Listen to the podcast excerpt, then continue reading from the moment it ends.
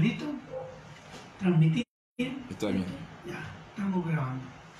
Bien, yo tenía con el capítulo 4 de Juan, tenía una serie que se llamaba, o la titulé, Jesús, el Salvador del Mundo. Y hoy día la vamos a terminar. Pero quiero hacer una introducción. Eh, contándole algunos hechos del siglo pasado. En 1964, imagínense. Ustedes no habían nacido. Gracias, Ana. De 1964, desde las universidades norteamericanas, surgió un movimiento antisistema llamado el movimiento hippie contra la guerra del Vietnam y su lema era hagamos el amor y no la guerra. Parece bueno. Y el otro era sexo libre, droga libre y rock and roll. De ahí salió el término sexo, drogas y rock and roll. Y repudiaban todo tipo de autoridad, cualquiera que sea. Después, en 1968, los estudiantes universitarios de París se amotinaron tomando parte de la ciudad de París y obligaron a los profesores de las universidades y de las escuelas medias a cambiar todas las materias de enseñanza que los estudiantes consideraban autoritarias. Las consignas de este movimiento eran prohibido prohibir. Y la otra era la imaginación al poder. ¿Se imagina? Si uno tenía una mala imaginación al poder, imagínese. Bueno, pero esas eran las consignas. En el año 1969 en Italia los estudiantes se tomaron las universidades, las escuelas y las calles y los obreros se tomaron las fábricas. Se le llamó el otoño caliente, que fue en los meses de septiembre a noviembre, que allá es otoño. Y la consigna más popular fue Dios ha muerto.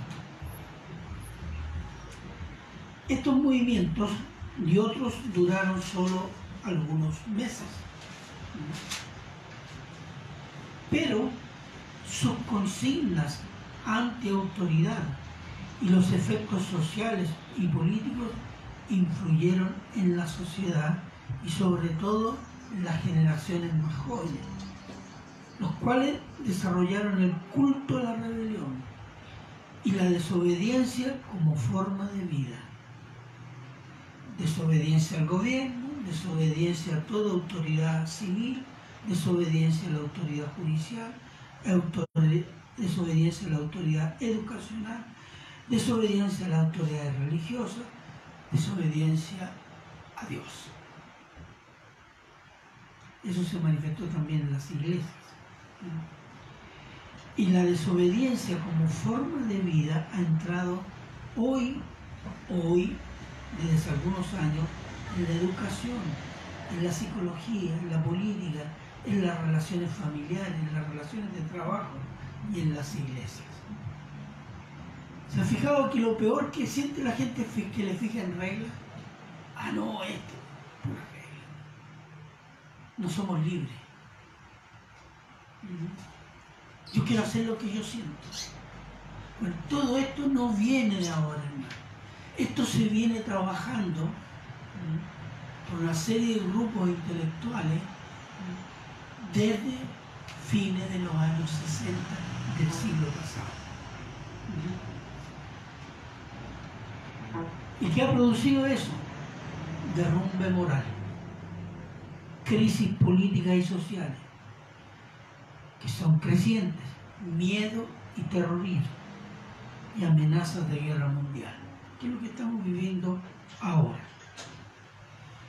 El pastor Núñez, si alguien lo ubica, un pastor dominicano, entrevistando al doctor Sproul, que es un teólogo que murió hace un par de años, le pregunta, ¿cuál es el mayor problema del mundo?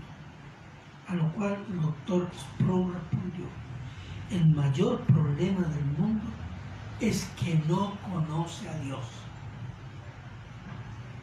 Y agregó, y el mayor problema de la iglesia es que también la iglesia no conoce a Dios. Es un diagnóstico bastante grave, pero que ello explica la desobediencia de la iglesia a la palabra de Dios, en la cual Dios llama a todo creyente a obedecer su palabra, siguiendo el ejemplo supremo de obediencia de Cristo. Amén. El título es Cristo, Salvador del mundo.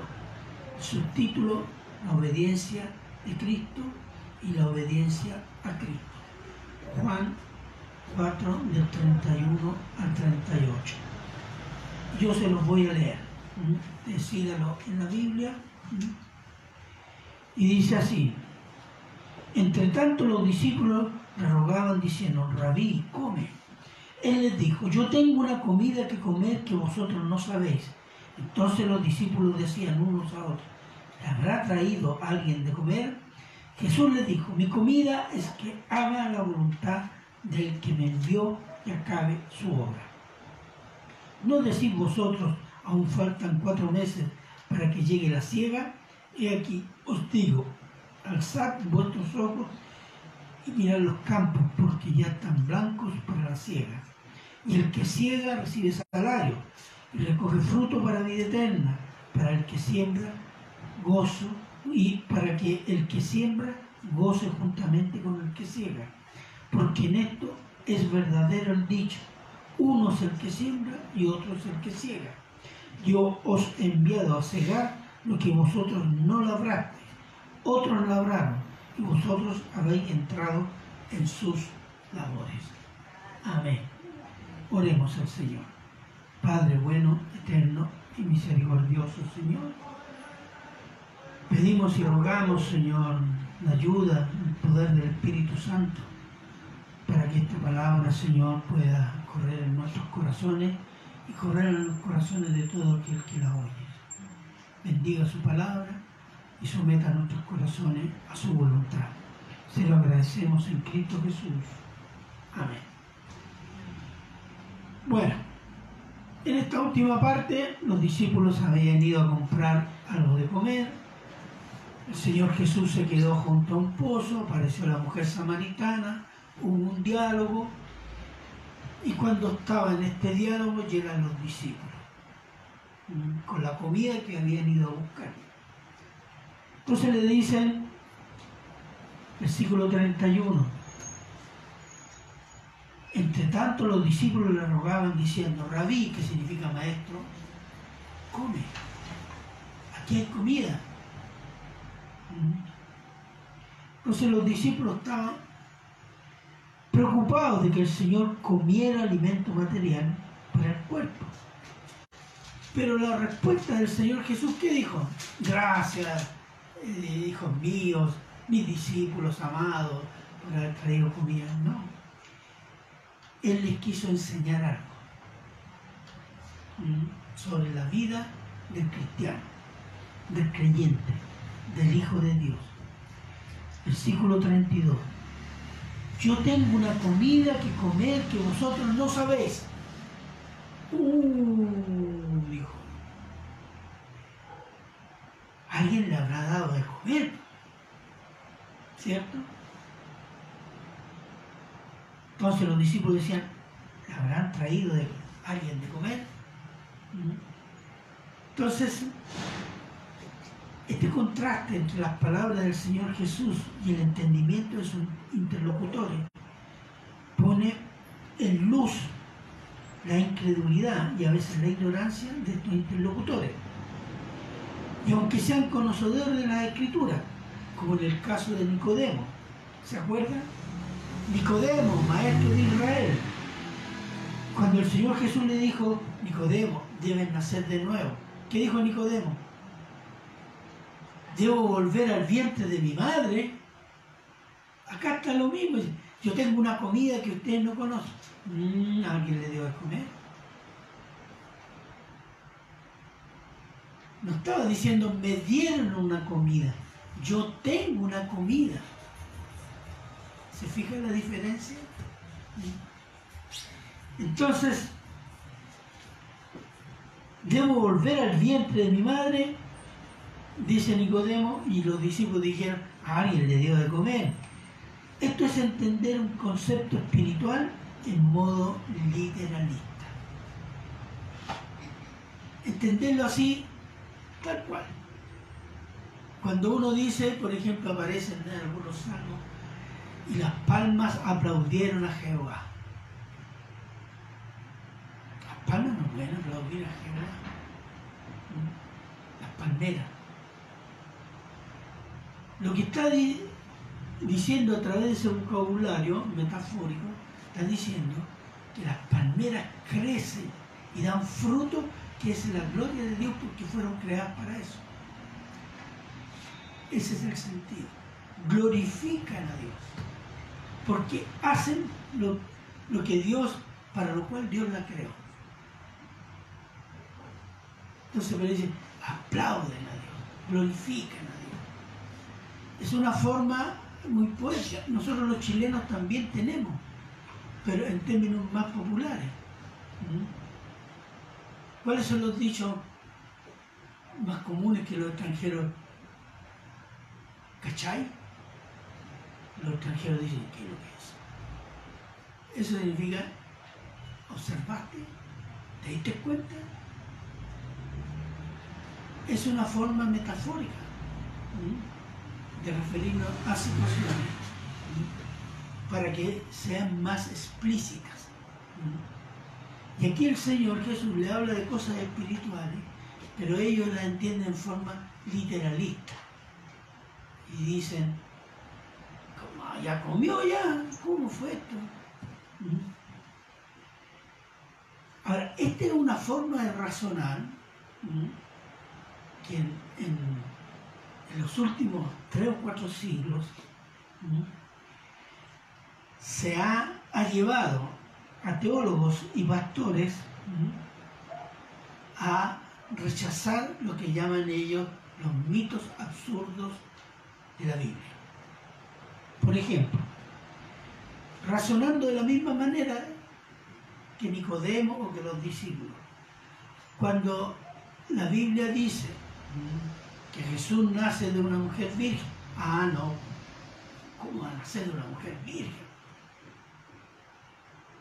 Entonces dicen, es absurdo, irrealizable, por lo tanto es un mito, lo descarta. Jesús resucitó un muerto. No, es imposible, absurdo, lo descartan. Entonces, descartan el nacimiento virginal, descartan los milagros de Jesús, descartan la resurrección de Jesús, descartan la Trinidad, ¿cómo puede ser? ¿Tres dioses? No, no son tres dioses, es un Dios en tres personas. ¿Cómo puede ser eso? Pero ahí está en la Biblia. Entonces lo eliminan y dicen, no, no puede ser, es absurdo. ¿Se fija? Y porque el hombre quiere racionalizar según sus capacidades lo que allí está escrito, para poder apoderarse, porque es lo que yo entiendo, lo puede usar. Entonces, ¿qué sucede? Nacen herejías. Ahí tenemos muchas herejías circulando en nuestras iglesias. Entonces,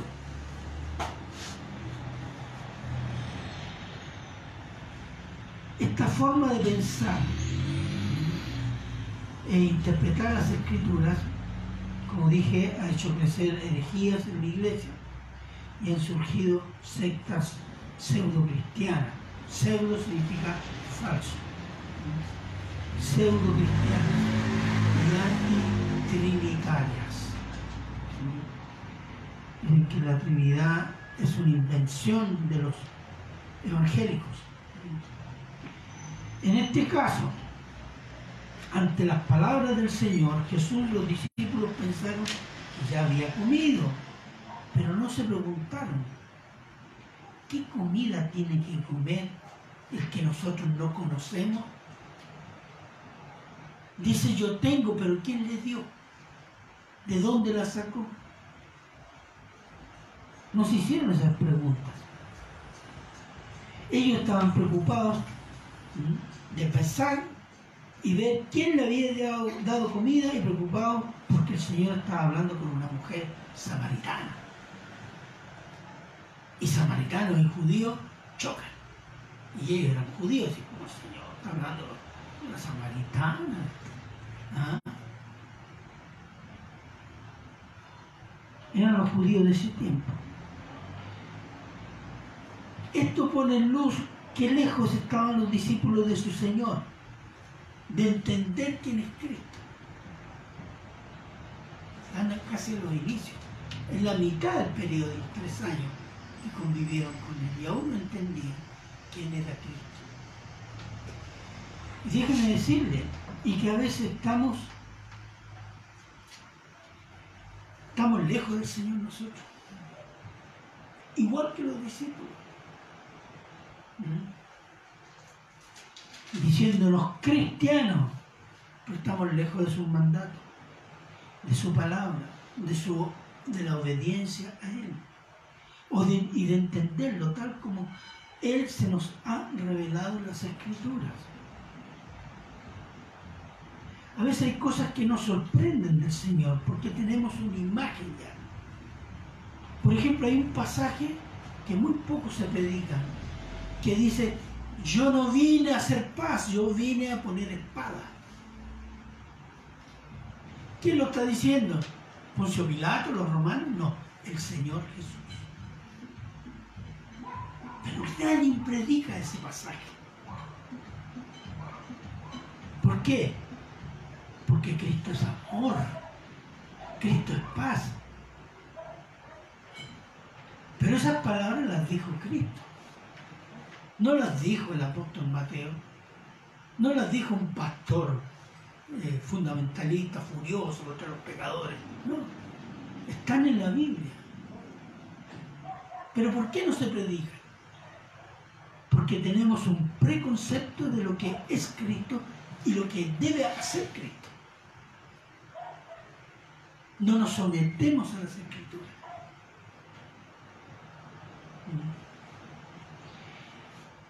Y eso está sucediendo hoy día. Versículo 34. ¿Qué dice? Jesús le dijo, mi comida es que haga la voluntad del que me envió y acabe su obra. El alimento es hacer la voluntad del que me envió, Dios Padre, y termine la obra que me ha sido encomendada. La obra que voy a hacer no es mía, me ha sido encomendada de qué? Porque dice, acabe su obra, no dice acabar mi obra. El Señor está hablando del alimento espiritual y ese alimento espiritual es la voluntad de Dios. Veamos Mateo 4.4, por favor. Si alguno de ustedes se ahí mientras.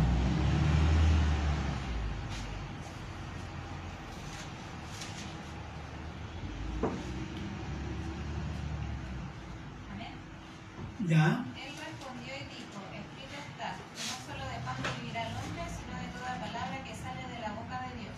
Exactamente. Cuando el diablo te, quiso tentar a Jesús, diciéndole, ¿tienes hambre? Transforma estas piedras en pan, pues tú eres Dios, pues, eres todopoderoso. ¿Ah? Y él le responde citando Deuteronomio 8.3, no solo de pan vivirá el hombre, sino de toda palabra que sale de la boca de Dios. Está diciendo que no solo el alimento para el cuerpo es necesario, sino también el alimento espiritual que viene de Dios. Puedo no comer, pero sigo alimentándome espiritualmente. Después de 40 días de ayuno. la voluntad de Dios revelada en las Escrituras es alimento espiritual para todo hijo de Dios. Y el Señor Jesús cuando dice, mi alimento es hacer la voluntad del que me envió, está diciendo, eso me fortalece espiritualmente.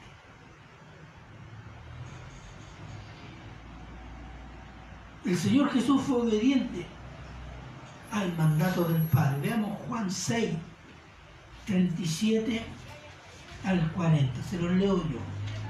Dice, todo lo que el Padre me da vendrá a mí, y el que a mí viene no le echo fuera.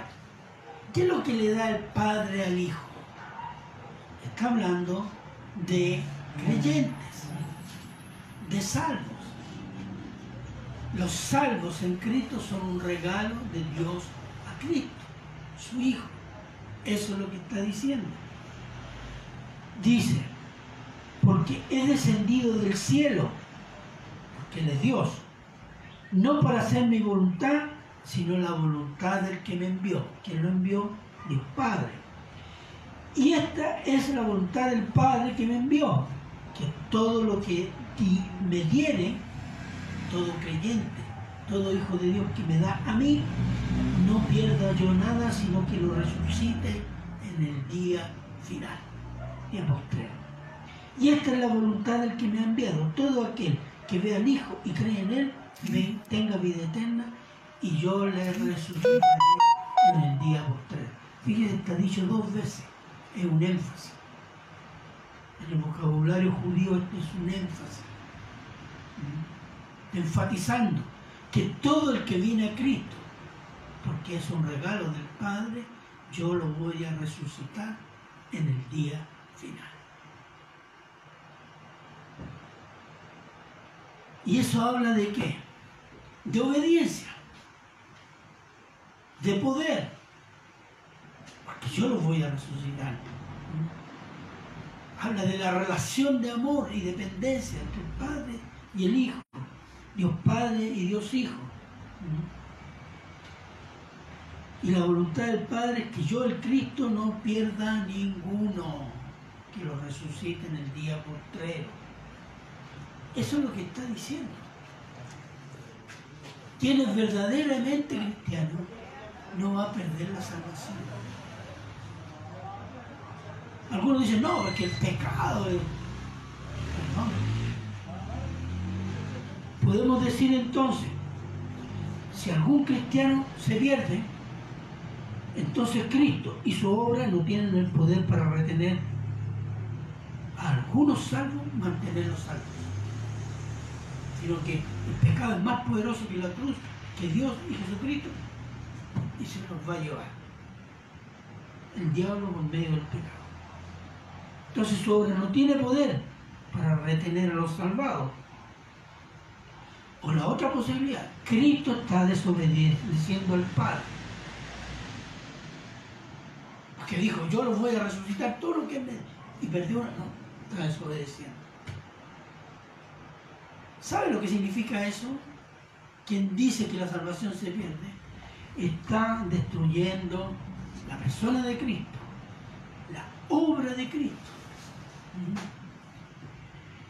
Y está destruyendo la salvación de Dios por medio de Cristo. Está diciendo que Cristo es mentiroso. Porque acá dice yo no voy a perder nada. Todo lo que Él me diere, yo lo voy a resucitar en el día final. Y si alguien dice se pierde, estamos diciendo que Cristo está mintiendo. La obediencia de Cristo fue de hecho y de palabra. Miren, Juan 12, 47 al 50.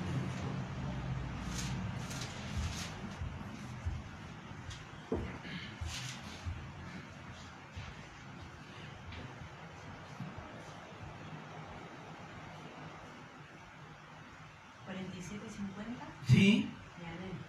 Al que oye mis palabras, no las y no las guarda, yo no le juzgo, porque no he venido a juzgar al mundo, sino a salvar al mundo. El que me rechaza y no recibe mis palabras, tiene quien le juzgue. La palabra que he hablado, ella le juzgará en el día postrero.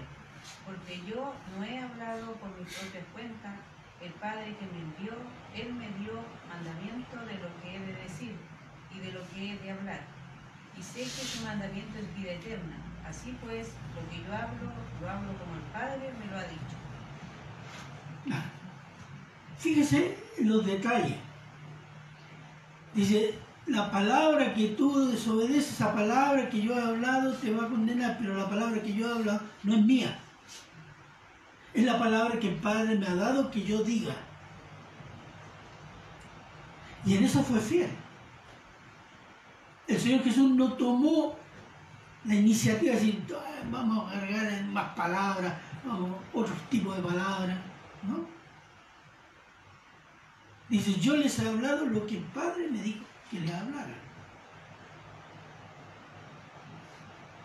Eso habla de fidelidad y de confianza en el poder de Dios. El Señor Jesús dijo las palabras del Padre, ni más ni menos. Siendo el Señor Jesús Dios que se hizo hombre, fue fiel al Padre en sus mandatos y en sus palabras, y jamás se tomó libertad en pronunciar, proclamar palabras de su propio gusto e iniciativa, ¿qué nos queda a nosotros, hermanos?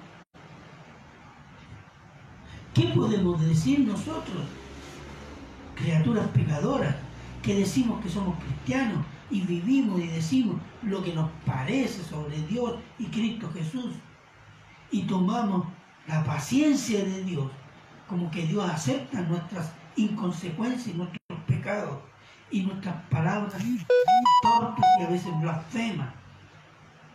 ¿Por qué? Porque no nos cayó un rayo en la cabeza.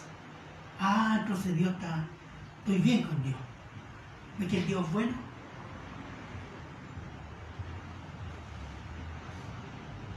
Y ese es el problema que a veces en nuestra vida y en la iglesia no nos damos cuenta que estamos siendo disciplinados. Estamos siendo disciplinados. Y la disciplina en la iglesia puede pasar por una cosa, que Dios ha abandonado cierta iglesia y la ha dejado en sus pecados.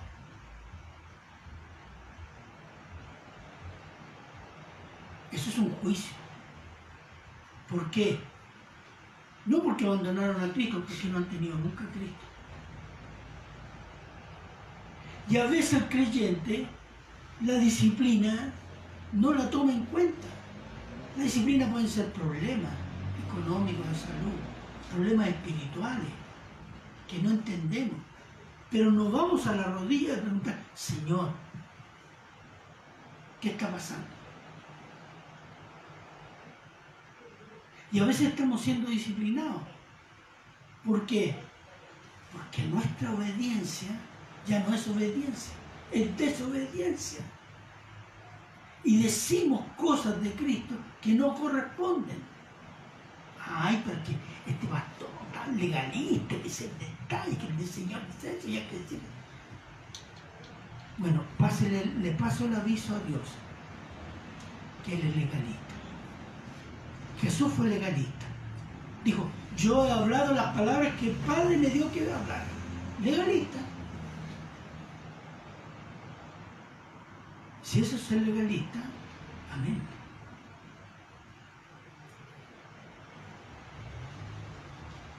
Y nosotros como tenemos un espíritu liberal y carnal, estas cosas a veces, bueno, palabra más, palabra menos, detalle dije esto, pero no, quise decir lo otro, no importa. Así tomamos con superficialidad y liviandad la palabra de Dios.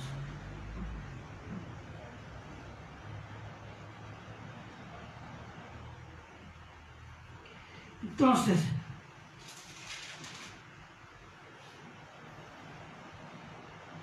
Señor Jesús fue obediente hasta el final de su vida en la tierra.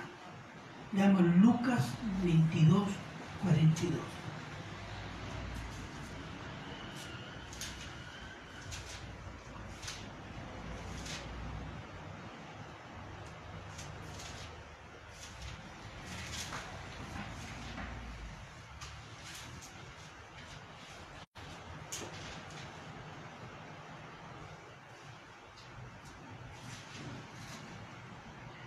Lucas 22, 42.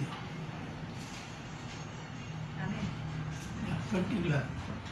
Diciendo, Padre, si quieres pasa de mí esta copa, pero no se haga mi voluntad sino la tuya.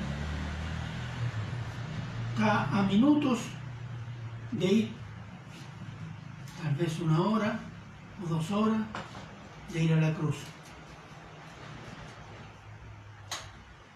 Y él va a rogar en el huerto que se llama el huerto Yesemaní, a orar con sus discípulos. Va con dos discípulos, cuáles se quedan dormidos. Buenos oradores dormidos. Ah. Y esa frase que dice, Señor, si esta copa, la copa que es lo que simboliza, y si ustedes ven el Apocalipsis, los últimos juicios son copas. Y son los juicios más amargos que hay en Apocalipsis. Entonces dice, si esta copa puede pasar de mí, pero que no se haga mi voluntad, sino su voluntad. Y la voluntad del Padre, ¿cuál era? Que esa copa de juicio y amargura pasara por Cristo.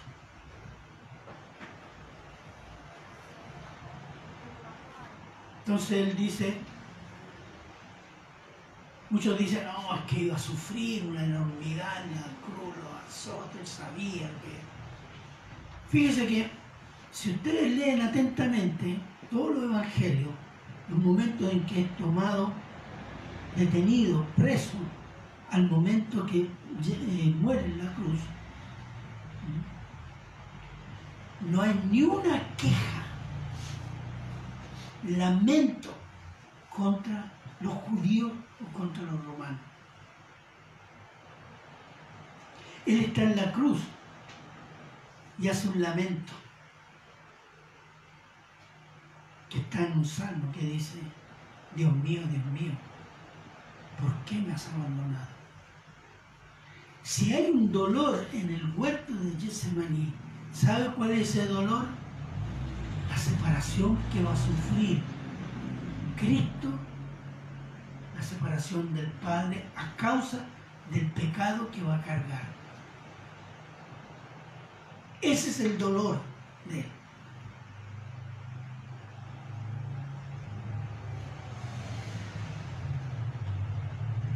Bueno, él obedeció hasta el final y fue y es ejemplo para la iglesia, ejemplo para cada cristiano de obediencia. Y Dios mismo mandó a los discípulos obedezcan a Él. Veamos Mateo 17, 5.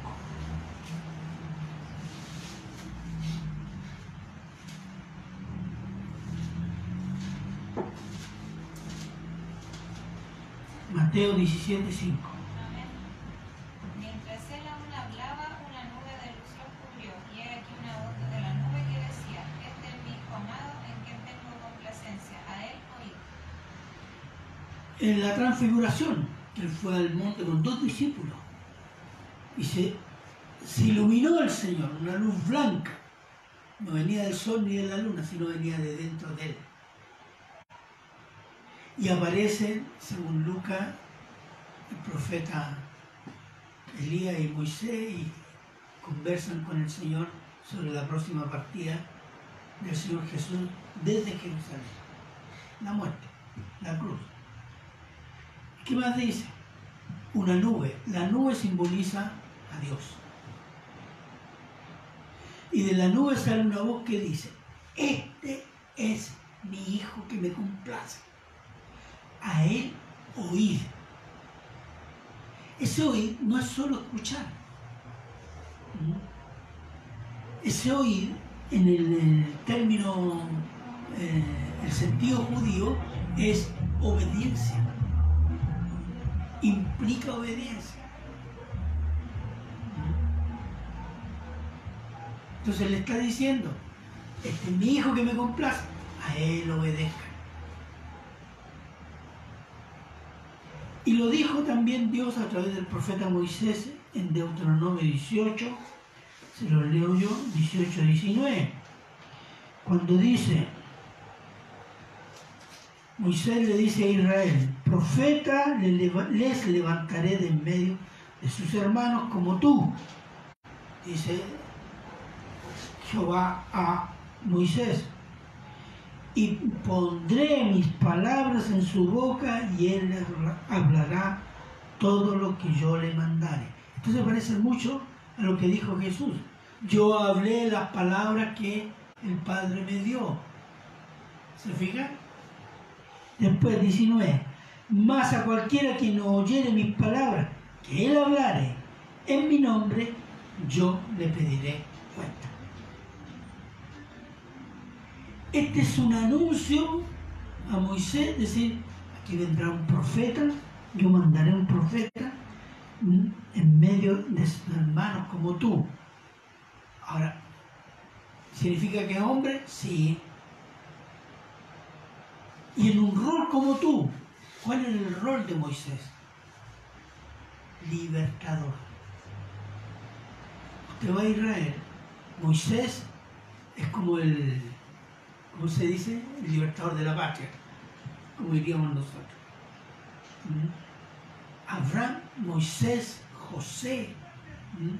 son los personajes adorados, idolatrados, ¿Mm? Por todo israelita, independientemente que crea o no crea. Y le dice el Señor, yo mandaré uno más, y le pondré mis palabras, y si el que no oyere mis palabras, yo le voy a pedir cuenta. Y va a ser juicio. Está hablando de Cristo. ¿Mm? Entonces Cristo fue siempre anunciado. Versículo 35. Rápidamente. No decís vosotros, aún faltan cuatro meses para que llegue la ciega He aquí os digo, alzad vuestros ojos y mirad los campos porque ya están blancos para la siega. El tiempo está maduro. ¿Qué significa? El Señor Jesús les muestra a los discípulos un campo de grano ya casi listo para la cosecha. ¿Y qué es lo que quiere ilustrarlo? Que la multitud de samaritanos inmundos ya están listos para ser evangelizados. Eso le está diciendo. A diferencia incluso de los judíos, por lo menos de la mayoría. Y junto a los samaritanos, implícitamente también los gentiles. ¿Mm? Como lo demostró el apóstol Pablo, con tres viajes misioneros a lo largo y ancho del Imperio Romano por el Mediterráneo, el mar Mediterráneo. Aún en los momentos más difíciles el Señor animó al apóstol. Acuérdense que el apóstol Pablo él fue, llamado el apóstol a los gentiles, a predicar a los gentiles. Entonces el Señor le dijo, ve, da testimonio de mí dentro de los gentiles. ¿Por qué lo manda? Porque Él va a preparar el terreno. Entonces, veamos eso, 18, 9, 10.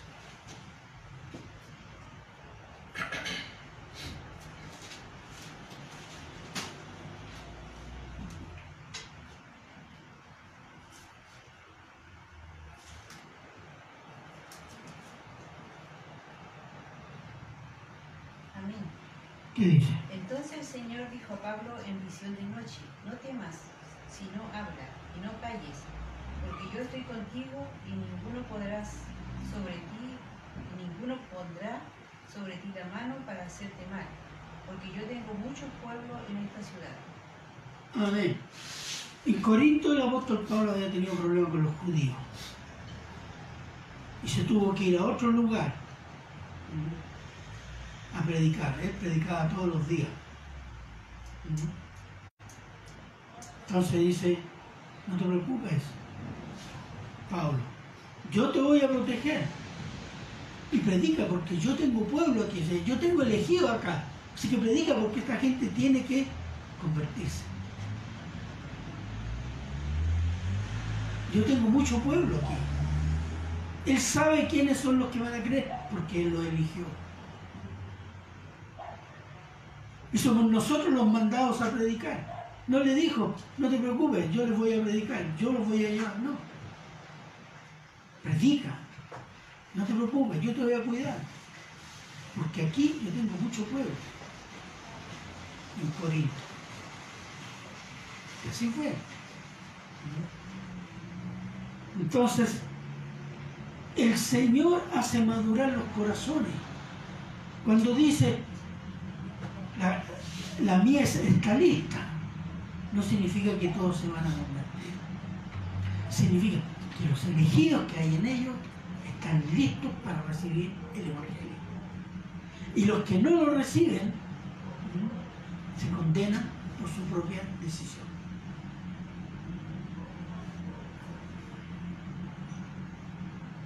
versículos 36 al 38. Dice, el que ciega recibe salario y recoge fruto para vida eterna, para que el que siembra goce juntamente con el que ciega. Porque en esto es verdadero el dicho, uno es el que siembra y otro el que ciega. Yo os he enviado a cegar lo que vosotros no labrasteis. Otros labraron y vosotros habéis entrado en sus labores. Aquí hay un mandato y entender de que el mandato que ellos van a recibir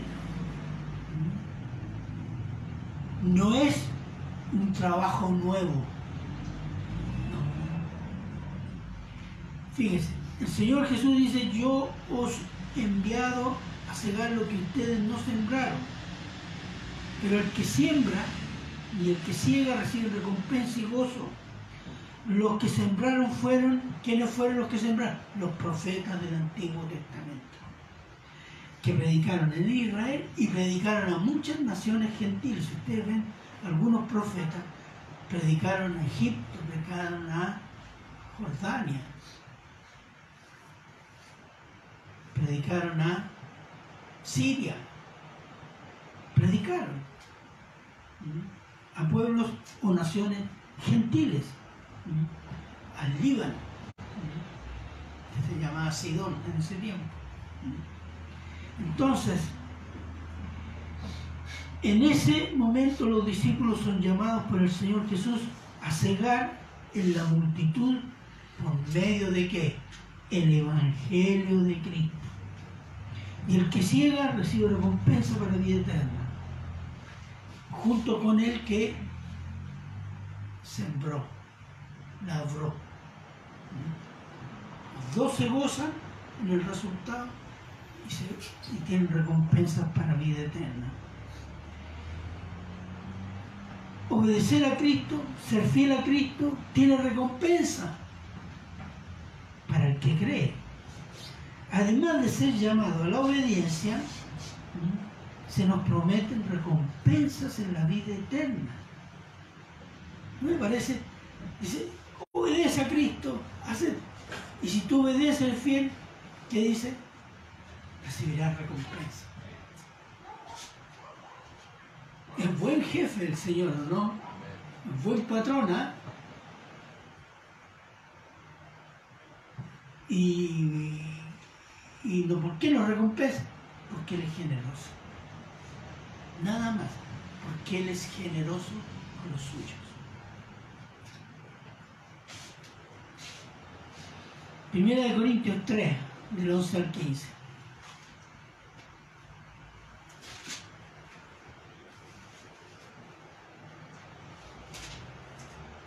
Porque nadie puede poner otro fundamento que el que está puesto, el cual es Jesucristo.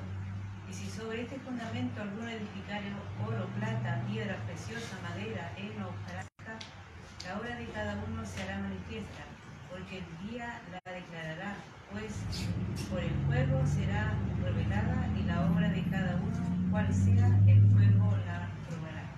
Si permaneciere la obra de alguno que sobreedificó, recibirá recompensa.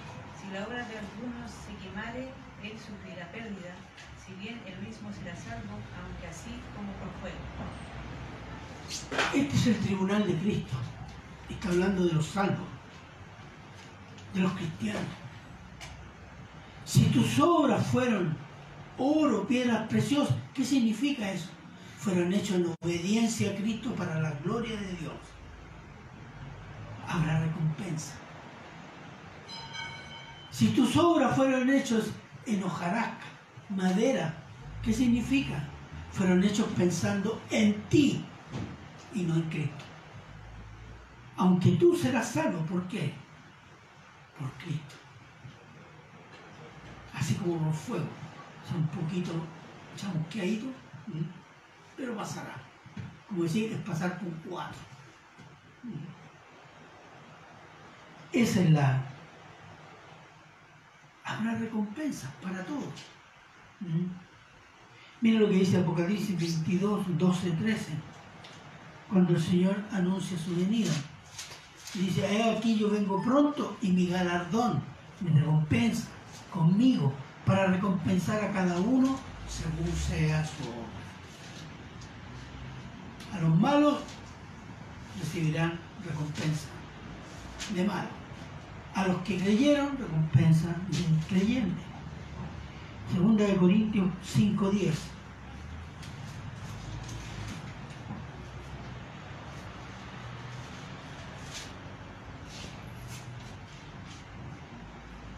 Segunda de Corintios 5.10.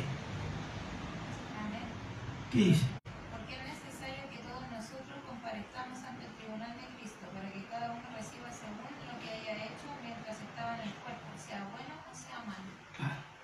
Cuando dice nosotros, está hablando de los cristianos. El tribunal de Cristo van solo los cristianos. ¿Se entiéndase? Para recompensar lo que hayamos hecho mientras vivíamos en esta tierra y en este cuerpo. Si hicimos bien, habrá recompensa. Si hicimos mal, habrá menos recompensa, o no habrá. Pero no, no se enjuicia la salvación. No dice perderán la salvación. No. Es decir, somos recompens- recom- recompensados por hacer aquello que se nos ha mandado hacer para la gloria de Dios y de Cristo. Somos llamados a obedecer. Y eso es también practicar y obedecer, predicando el Evangelio a toda criatura. Porque la mies está madura para la siega. Pero hay un problema. O sea, y nos falta. Los obreros son pocos. Y la mies es mucha, sí. Hay mucha gente a la cual predicar. Pero los obreros son muy pocos. ¿Cuál es la solución que da el Señor Jesús? Mateo 9, 37, 38.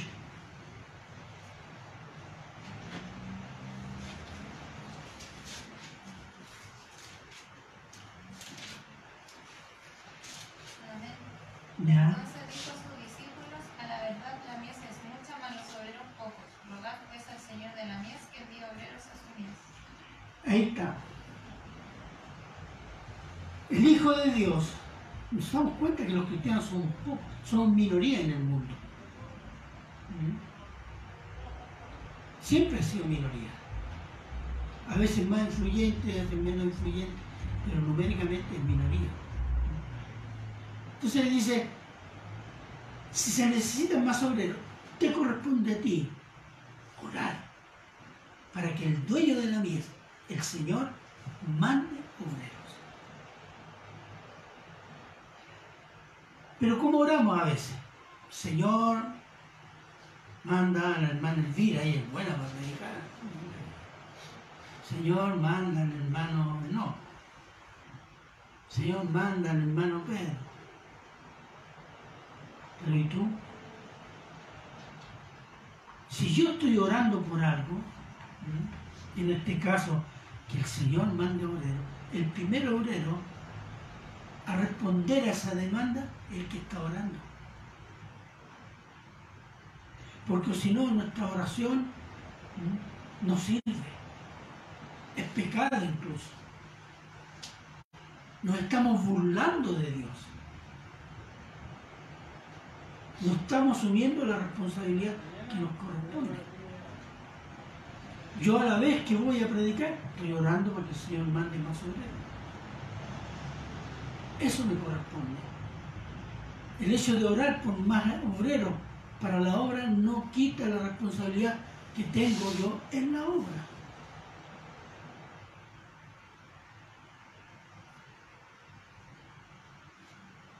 Entonces, para ir terminando.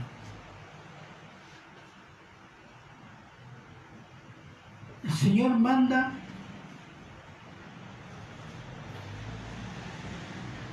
Ah, perdón.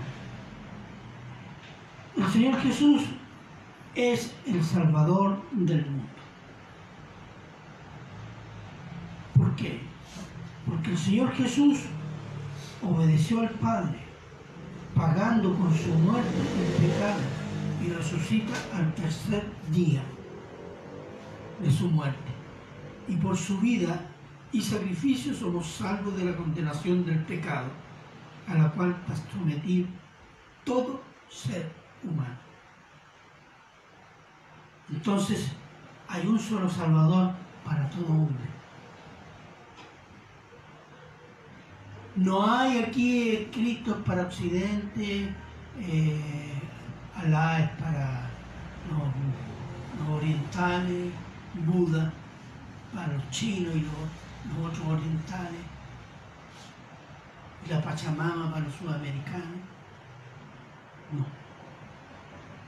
Hay un solo Dios. Esto es lo que no se soporta hoy día. Hay un solo Dios, un solo Salvador, un solo Señor y una salvación por Cristo y solo por Cristo. Es el único Salvador de todo ser humano. Y es el único salvador porque él fue obediente al Padre. Y todo el que cree es salvo y enviado a predicar a quién?